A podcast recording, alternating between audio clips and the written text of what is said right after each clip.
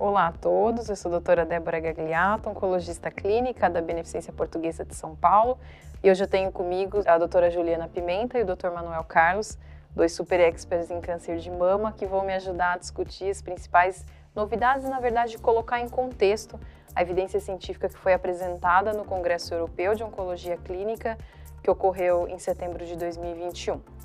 Então, para começar, eu vou falar com a, com a doutora Juliana sobre terapia neoadjuvante, que eu acho que foi um enfoque, um enfoque super importante da ESMO. Nós é, já usávamos muita platina na neoadjuvância, apesar de platina ainda, acho que antes da ESMO ser um tema relativamente controverso. Né? Sabíamos que aumentava a taxa de resposta patológica completa, mas aguardávamos o dado do estudo Brightness, um estudo grande de fase 3, para avaliar os desfechos de sobrevida. Na prática, Juliana, como é que fica o uso da platina numa paciente com câncer de mama triplo negativo, estadio 2, 3, que você vai manejar com terapia neoadjuvante? Com certeza, acho que esse foi um tópico bem importante, né, de discussão dessa, dessa ESMO, porque de fato a gente já tinha os dados né, iniciais, principalmente com, mostrando o benefício em termos de resposta patológica completa, mas em termos de sobrevida livre de, de eventos, é, isso era um pouco mais questionável. Né? A gente tinha aí dois estudos de fase 2 com, com resultados controversos, né? o Geprostixto e o estudo Alliance da CalGB. Então, a gente agora tem os dados de, de sobrevida livre de eventos do Brightness, que confirmou que realmente é, o uso de platina ele é importante para reduzir o risco de recorrência. Né? Então, nesse cenário, eu acho que só reforça é, a importância do uso dessa medicação, da combinação dessa medicação. E também os dados da ESMO reforçam a questão da importância da resposta patológica completa, né?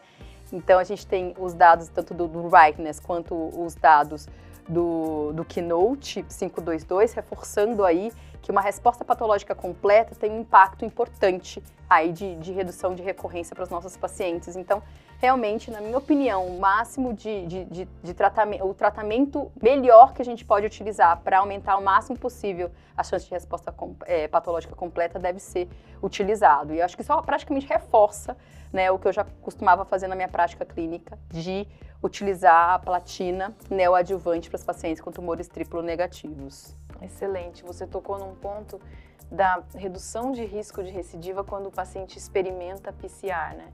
E o hazard é 0,25, né? Você tem um substancial, 75% menos risco de recidiva se você experimenta a resposta patológica completa. Isso foi no tumor com e sem mutação em BRCA1 ou 2, né? Então, todos os pacientes se beneficiando. Acho que uma mensagem importante é usar platina, se atentar que aumenta a toxicidade, principalmente hematológica também, né? Para que é, seja mantida a dose intensidade, a dose densidade do tratamento. Manuel, a gente agora já tem bem estabelecido o backbone de quimioterapia, antracíclico, taxano, dose densa, platina e imuno. Quais foram as suas impressões da apresentação do Keynote 522? Se você puder só brevemente resumir esse estudo para a gente. Acho que também reforça e mexe na nossa prática, né? Agora acho que passa a ser não uma, uma, uma má prática médica não prescrever. Né, o, a, os, os, resultados de, de, PCR com a adição do pembrolizumab na neoadjuvância reforçam tanto a, a necessidade de um tratamento mais adequado para as pacientes triplo negativas, como uma melhora na qualidade dos resultados. Acaba sendo uma, uma comprovação de, de uma uh, de uma como é que eu vou dizer uma prova de conceito, né? A gente acaba dando para essas pacientes o, o, a imunoterapia, levando ela a uma mais taxa de resposta patológica completa e, portanto, che chegando a melhores índices de cura.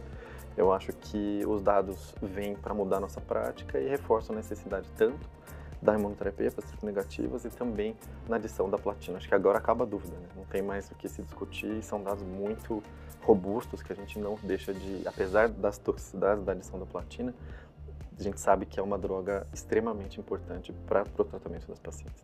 Ótimo, é, de fato impressiona né, a magnitude do ganho. Né? As pacientes que usaram pembro concomitante a quetenel, é, com antracíclico, taxana e platina, e depois seguiram na adjuvância o pembrolizumab, um delta de menos evento de 7,7% absoluto.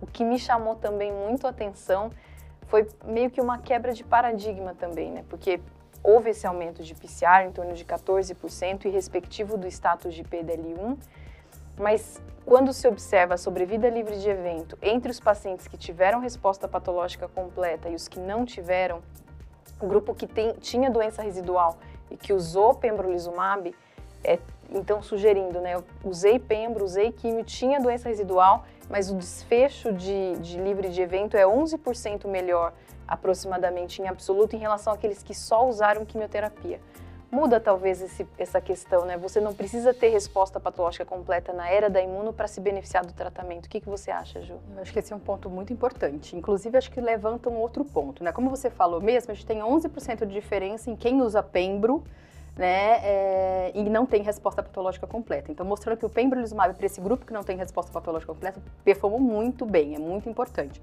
E para aquelas pacientes que tiveram resposta patológica completa, a gente vê a diferença de 2% apenas né? Claro, também é importante, eu acho, principalmente porque você conseguiu atingir a resposta patológica completa com a ajuda do pembro, mas levanta um ponto também que eu acho interessante de discussão é o papel do pembro adjuvante, né? O quanto a gente precisa realmente dessa adjuvância, em especial naquele grupo que atingiu resposta patológica completa.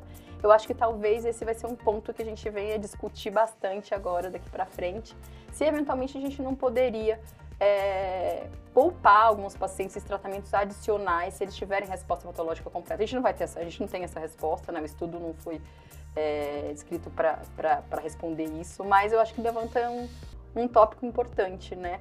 Mas reforça mais uma vez, eu acho que esse dado é, do KNOW 522, ele reforça mais uma vez a importância da gente atingir a resposta patológica completa, o quanto esses pacientes realmente. A, a curva foi linda, né? O quanto que realmente esses pacientes performaram melhor quando atingiram a resposta patológica completa e quanto Pembro realmente teve impacto nesse ponto. Lembrando que no Keynote 522, a, quimioterapia utilizada foi incluir o carboplatina. Acho que o único que foge um pouco do nosso esquema padrão é que eles usaram AC a cada três semanas ao invés de AC a cada duas semanas dose densa, que é o que a gente costuma utilizar mais na prática clínica, né?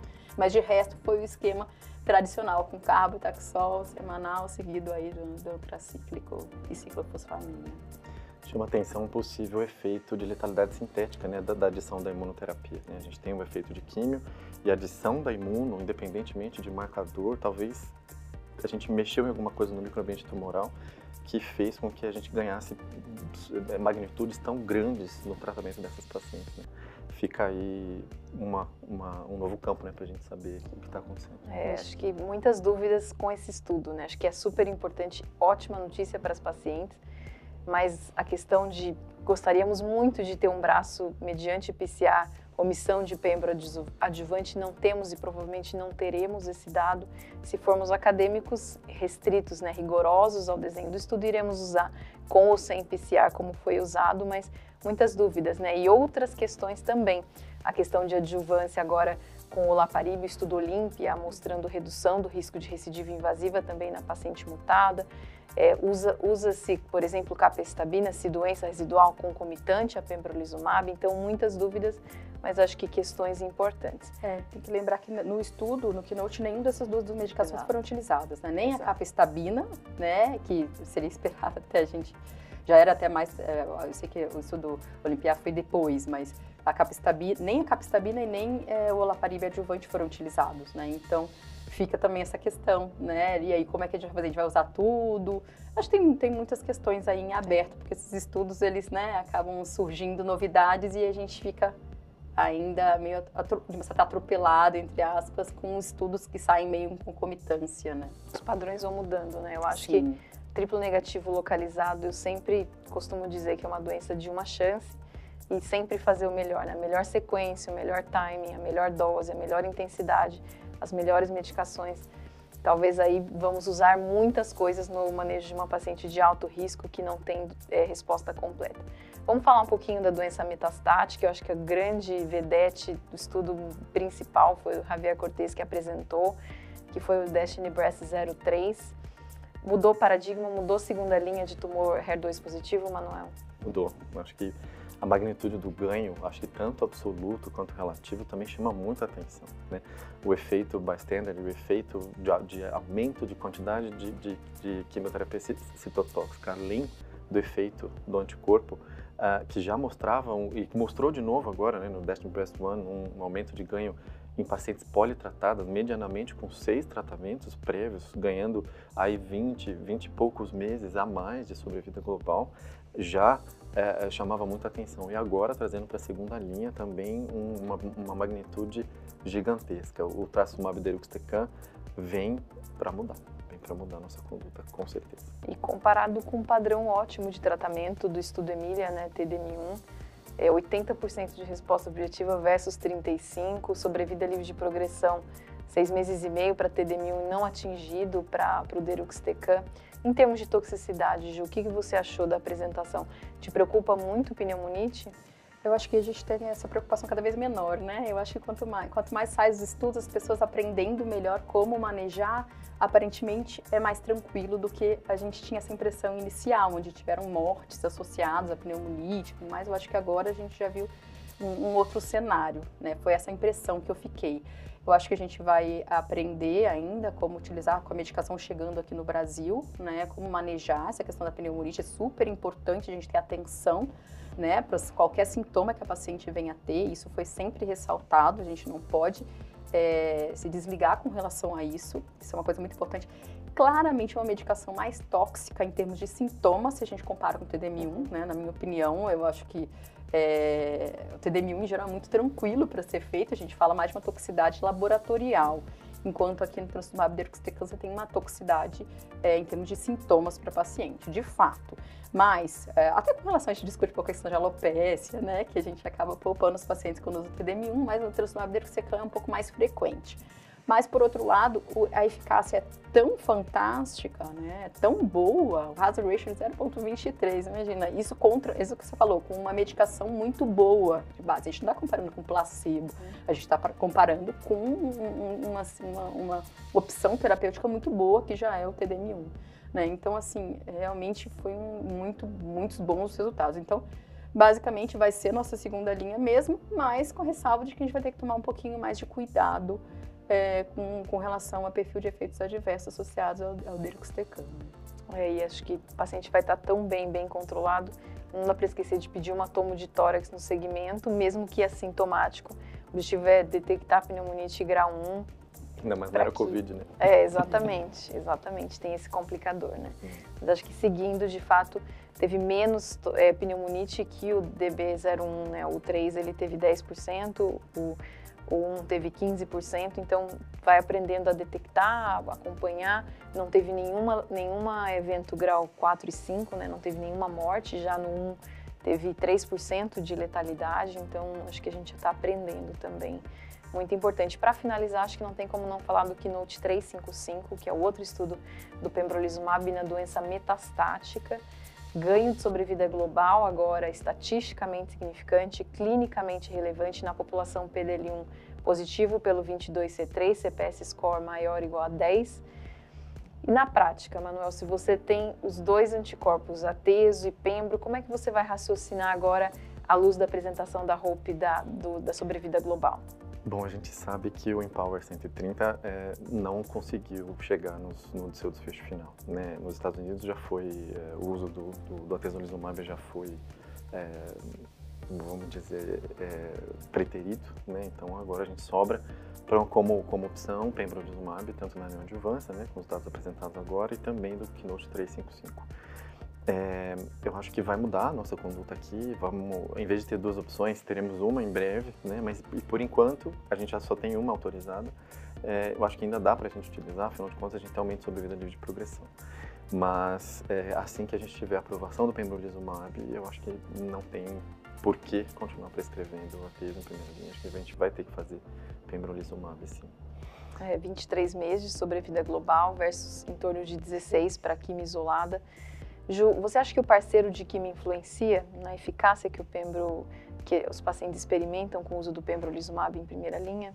Acho que essa foi uma pergunta muito feita, né, ultimamente. É, durante o AESMO, por exemplo, né, foi muito discutido esse tópico, porque se a gente olha realmente, é, assim, dois pontos aqui que acho que a gente pode levar em consideração. Primeiro, essa questão do, do Impassion, né, que a gente vê o Impassion 131, que veio um, um taxol, é, veio estudo negativo com o uso do ateso com, taxano, com taxol.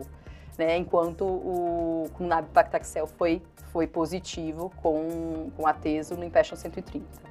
Né? É, no, no Keynote é, 355, o que a gente vê é que parece que os pacientes que receberam taxanos foram melhores, né? Então, em relação à platina e genzar, que foram né, os, as químicas utilizadas. Mas a gente tem que levar em consideração do possível perfil de pacientes Exato. que utilizaram, né? Então, por exemplo, talvez o, o paciente que usou genzar com, com, com platina poderiam ser pacientes que já tinham progredido, é, quer dizer, que teve uma progressão relativamente rápida com o uso de taxano, né, que tinha esse intervalo permitido para entrar no estudo era de seis meses, né? Então, de, sem tratamento, em, com relação a tratamento adjuvante, né, que o paciente tem recebido. Então, vamos dizer que o paciente recebeu um taxano seis meses antes e progrediu, aí as pessoas poderiam não ter, os médicos poderiam não ter tido muito é, muito, muita vontade de reexpor aí um taxano. Então são pacientes possivelmente mais graves, porque geralmente taxano acaba sendo uma opção terapêutica que a gente gosta né, de utilizar aí é, num, num, cenário inicial, por exemplo, com imunoterapia. Então, assim, é, isso aí é análise subgrupo. Né? Basicamente, a gente não consegue chegar a grandes conclusões sobre, com relação a isso, se realmente taxano performa melhor do que é, Genzar com, com platina. Uh, mas eu acho que são duas opções boas. A gente vai levar em consideração o tempo livre de taxano, pelo menos eu, eu pretendo né, levar em consideração. E, e aí, para escolher entre uma coisa e outra, mas eu, particularmente, ainda tenho uma tendência maior a escolher taxano, né? Mesmo que a nossa opção seja só o, o paclitaxel aqui no Brasil não o nabopaclitaxel, né? Possivelmente. É, e é importante, tem alguns estudos que já avaliam que não há uma, uma completa resistência cruzada ao paclitaxel em relação ao nabipac. Então, são observadas respostas, mesmo com intervalos livres de progressão mais curto, com reexposição a nabipaclitaxel. Talvez a bula do pembro venha com essa liberdade da gente escolher. Acho que as três químios também estão super adequadas. É, realmente, análise de subgrupo, talvez um perfil de população com doença mais agressiva que usou carboplatina com Genzar, mas eu acho que realmente o Keynote 355 estudo muito importante com poder estatístico. A gente tem todas as críticas ao Impest 131, um estudo de 300 pacientes, que foi estudo confirmatório, né, com intervalos livres de confiança, uma população curta enormes, então pode ser ao acaso também esse estudo negativo, ninguém uhum. sabe, ninguém acha que vai fazer outro estudo, a princípio a Roche não se animou, mas o que temos é que imuno funciona em triplo negativo avançado, Pembro foi o que teve poder para demonstrar estatisticamente um ganho na população com um CPS maior ou igual a 10, uma arma importante aí no combate ao câncer de mama triplo negativo avançado, que tem desfechos muito ruins, é, só com quimioterapia, né? Acho que foi muito bom, foi ótimo esse debate, essa discussão. Podemos fazer mais vezes, que acho que foi bem produtivo. Eu agradeço, Manuel, agradeço, Juliana. E eu convido todos a seguirem a BP nas, nas redes sociais e também a acompanhar a plataforma Crescer Juntos. Muito obrigada pela atenção.